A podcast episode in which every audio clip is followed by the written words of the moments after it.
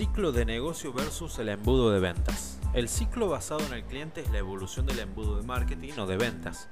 Descubre cómo el ciclo ayuda a impulsar las ventas online en este podcast. ¿Qué son los embudos de ventas? Durante años los profesionales de marketing han basado sus estrategias de venta en el embudo de marketing, ventas o funnel de ventas. El embudo de ventas consiste en atraer prospectos que mediante una serie de contenidos, la empresa los acompaña en su recorrido de compra hasta que se convierten en clientes. Acá tenemos las etapas de atracción, interacción, conversión, fidelización. Esta estrategia se llama embudo de ventas porque su esquema suele ser graficado como un embudo donde la parte de arriba, donde entran los prospectos, es la más ancha y a medida que transitan en él se va achicando hasta el final donde salen los prospectos convertidos en clientes.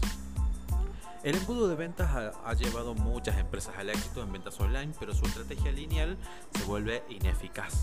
Con el embudo no puedes aprovechar el impulso que los clientes pueden dar a tu negocio. El nuevo concepto, ciclo del negocio. Es aquí donde aparece la evolución al ciclo de negocio, el ciclo basado en el cliente.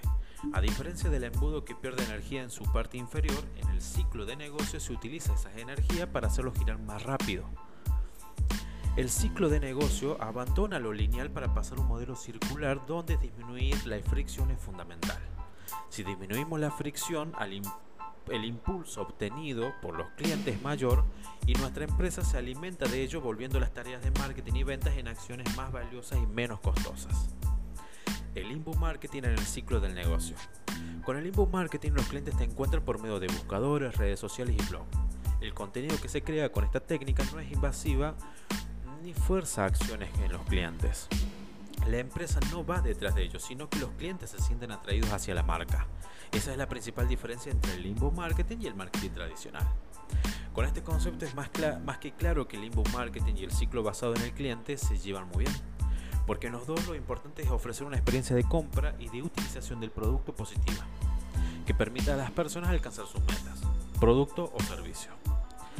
Crea contenido educativo, hable de la industria y no solo de lo genial que es tu empresa. Demuestra que eres especializado en un sector ofreciendo soluciones interactuando con las personas. Factores que afectan al ciclo del negocio. Primero, la rapidez con el que lo hace girar.